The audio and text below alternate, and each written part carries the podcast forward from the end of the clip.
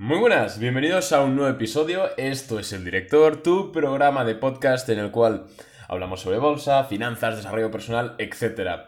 Hoy te traigo un episodio muy, muy interesante que yo recomiendo que todo el mundo escuche. Supongo que si estás escuchando esto es precisamente por ello.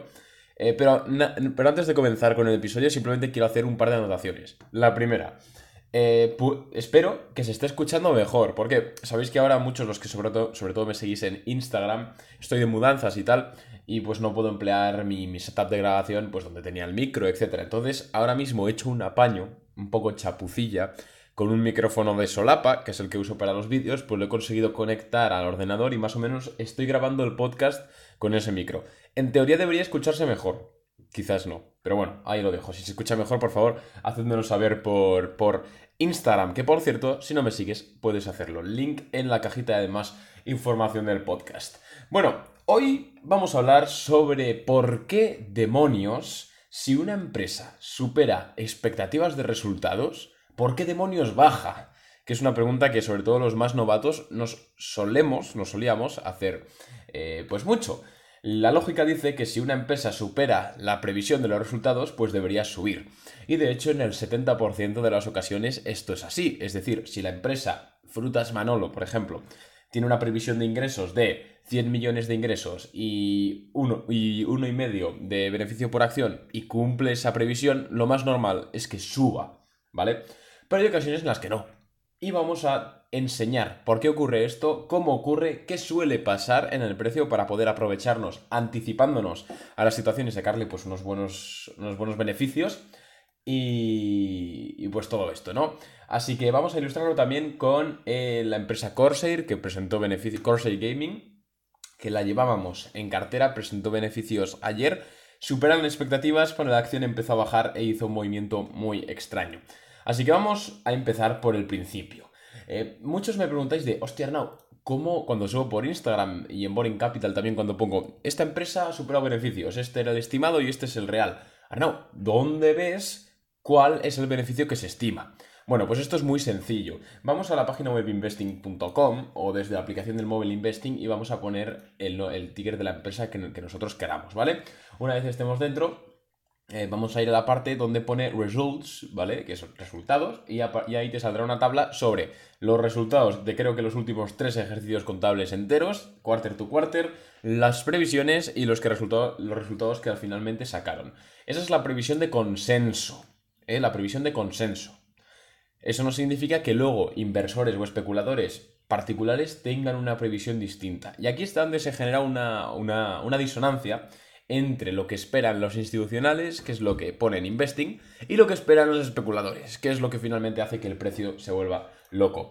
Vamos con el ejemplo de Corsair y voy a intentar explicar esto de la forma más sencilla eh, que pueda, así que perdonadme los más avanzados, como siempre, que no emplee un lenguaje técnico increíble, porque bueno, creo, y quiero que, que todo el mundo entienda esto.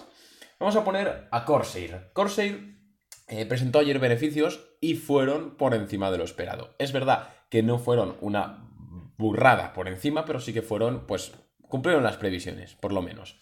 ¿Qué ocurre?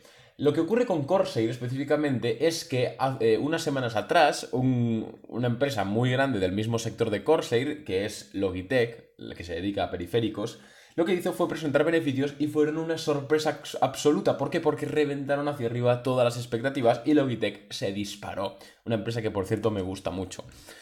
¿Qué pasa? Que dijeron los especuladores sobre todo, hostia, si Logitech se ha disparado, Corsair, que presenta los beneficios pues en una semanita, que era ayer, eh, pues va a hacer lo mismo. posiblemente también vaya a tener unos beneficios mucho mejores de lo estimado. ¿Por qué? Pues si se dedica al mismo sector de negocio, uno más uno, dos. Bueno, entonces, ¿qué pasa? Eh, presentaron los resultados ayer en el pre-market, es decir, antes de la apertura.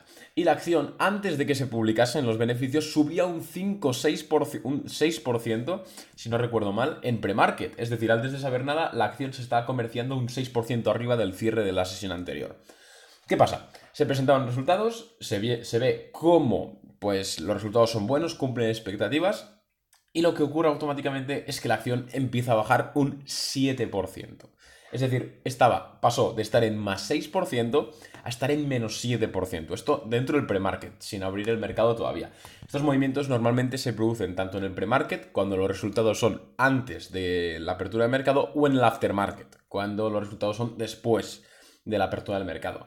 Si tenemos un broker que nos permita operar en el after hours o en el, y el pre-market y tenemos conocimientos de trading, podemos emplear estas estrategias eh, pues de forma muy positiva y sacarnos un dinerillo rápido y además normalmente siguen siguiendo el mismo patrón, ¿no? Pero bueno, vamos a seguir, a seguir con el tema.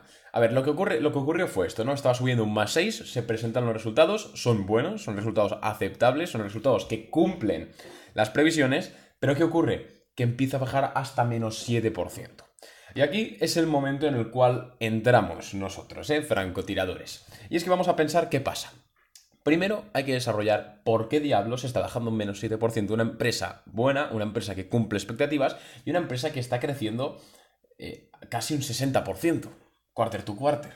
Os puedo decir el número ahora, si me dais un segundo, voy a meterme en Finbit y voy a decir cuánto ha crecido en beneficios Corsair en comparación al trimestre anterior con este. Vamos, CR, SR, CRSR, Corsair Gaming y vamos aquí y tenemos que ha crecido un 2.200% en EPS y un 60% en, en ingresos, en ventas. ¡Hostia!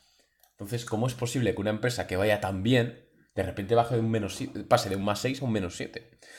Pues vamos a pensarlo de una forma muy sencilla, amigos. Lo que ocurrió aquí es que había los mismos que hicieron que esa empresa, en el que Corsair, en el pre-game, en el pre-market, subiese un más 6%, eran especuladores como tú y como yo, miles, cientos de miles de personas que decían, hostia, si Logitech está muy bien, Corsair va a sacar los resultados increíbles. Entonces, la expectativa de estos especuladores no era que cumpliesen las previsiones que ponían Investing, sino que hiciese un pelotazo. ¿Para qué? Pues para subirse al carro y pues, ganarse un más 10% en un gap, un más 12%, etc. Eso es lo que querían los especuladores y esos especuladores fueron los que se metieron en Corsair antes de beneficios, que es una auténtica locura meterse antes de beneficios, porque es una lotería.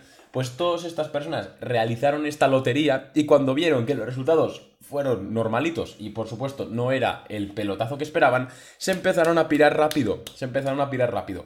Y al pirarse rápido, el precio comenzó a caer. Y al comenzar a caer el precio, ya sabemos que esto es, un, esto es una bola de nieve. Cuando cae el precio un poquito, un poquito, cuanto más cae el precio, más tiende a caer. ¿Por qué? Porque la gente más se asusta.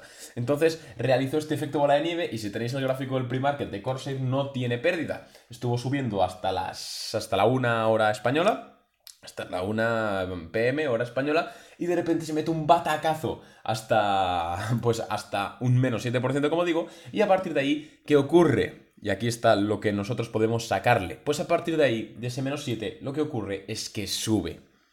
Es que sube. ¿Y por qué sube? De hecho, luego la sesión abrió en un más 4%, Corsair. Luego pasaron otras cosas que ya no tienen nada que ver con los beneficios, pero la, la acción llegó a abrir en verde en más 4%. ¿Por qué sube? Pues muy sencillo. Lo que ocurre cuando una vez venden todos estos especuladores que han jugado la ruleta rusa, a la lotería, una vez venden, lo que pasa es lo siguiente, es que hay un montón de inversores que no estaban en Corsair, que no estaban ahí por los resultados, que de repente ven que la acción está de oferta, porque una acción que crece un 60% en, en earnings, quarter to quarter, es y, cae un menos 7% en el premarket es una oferta. Pues al ver esa oferta, muchos inversores y especuladores compraron Corsair. Porque dijeron, hostia, es una empresa que está creciendo muy bien, los resultados han sido buenos, porque estos recordemos que no esperaban nada de los resultados, han sido buenos y está ahora mismo cayendo un menos 7%. Voy a comprar la compañía. Y la compraron. Y por eso, al final pasó, hizo este movimiento tan extraño subió del menos 7% al más 4%, que es donde abrió la sesión luego Corsair. Entonces vamos a repasar un poquito lo que, lo que ocurrió. Lo primero que ocurrió es que muchos especuladores jugaron al casino metiéndose antes de resultados en el premarket en Corsair y por eso subió un más 6%. Lo segundo que pasó es que no hubo unos ingresos de pelotazo, que sí eran buenos los ingresos, pero no fueron de pelotazo, y lo que ocurrió es que Corsair bajó al menos 7%. Y al dejarlo en oferta, empezaron a entrar nuevos inversores que finalmente subieron el precio al precio que abrió luego la sesión, que fue más 4%. ¿Qué lección podemos extraer de aquí? Bueno, pues cuando nosotros, sea Corsair o sea la empresa que sea, vemos que presenta resultados, son resultados aceptables, pero el mercado, Mr. Market, no se los toma bien, lo que podemos hacer primero es esperar, primero esperar evidentemente, a ver hasta dónde cae. Y cuando veamos los primeros símbolos de rebote, sobre todo en las primeras horas de presentación de resultados, pues podemos entrar con una estrategia intradía, podríamos decir. ¿Por qué? Porque es muy sencillo pensar que va a venir institucionales o institucionales o inversores particulares que vean la acción de oferta. Porque cuando el mercado responde de forma irracional ante unos resultados en teoría buenos, lo que ocurre es que tarda muy poco en corregir este error. Entonces, si nosotros estamos en ese error, si nosotros estamos eh, antes de que el mercado realmente ajuste todo podemos sacarnos un beneficio. Y es lo que hice precisamente yo ayer con Corsair. Interactive Brokers me permite operar en el pre-market. Así que yo compré Corsair cuando estaba en menos 7% y vendí creo que cuando estaba en más 1% o más 2%. Saqué un 8% de rentabilidad en apenas una hora. Así es como podemos hacer dinero. Jugando, pensando, más que jugando, en la psicología de la bolsa. El mercado, cuando tiene un desajuste, una, una disonancia entre resultados y precio, suele tardar muy poco en corregir, pero muy, muy poco. Tenemos otro ejemplo, tenemos otro ejemplo, por ejemplo, Uber. Uber, el día 13 de enero, se metió un batacazo enorme, aproximadamente del, os lo voy a decir ahora, del 21% en varias sesiones. ¿Qué ocurre?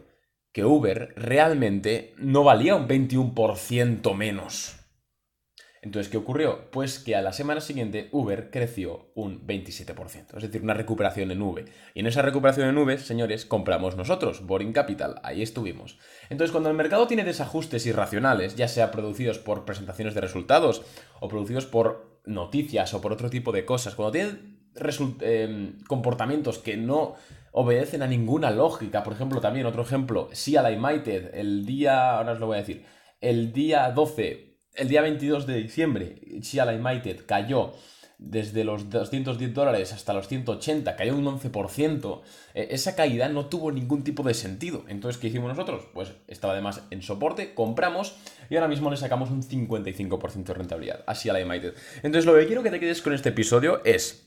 Primero, que en resultados eh, no solo interfiere, o sea, no solo interviene en lo que esperen los institucionales, que es lo que pone en investing.com, sino que también interviene la expectativa de los especuladores, que pueden volver loco el precio.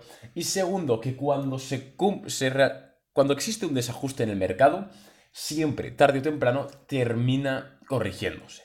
Eso seguro. Así que, ya lo sabes, la próxima vez que detectes una dicotomía en el mercado, pues ya sabes qué hacer. Ya sabes qué hacer, tienes que pensar cómo va a corregir y que posiblemente lo haga. Eso sí, ajustando stop loss siempre. Si te ha gustado el podcast, házmelo saber por Instagram. De verdad, espero que haya quedado lo más claro posible. Si hay alguien que no ha entendido algo, feel free to preguntarme por Instagram, porque la verdad es que quiero que a todo el mundo le quede claro estos dos conceptos. Por un lado, cómo funcionan los resultados y por qué se pueden tomar mal a veces. Y por otro lado, eh, que siempre que hay un desajuste en el mercado irracional se termina corrigiendo tarde o temprano más temprano que tarde, normalmente. Y por último, si te has quedado hasta este minuto, voy a comentarte una empresita que pinta genial, en la que entramos ayer en Boring Capital a 34 dólares. Se llama MP Materials Corporation en el NISE ticker MP. Triángulo bajista de consolidación, rompió el triángulo ayer, pinta genial para volver a subir a los 40 dólares. De momento le sacamos un 6% de rentabilidad y esperamos que sacarle hasta un 22 cuando llegue a máximos históricos.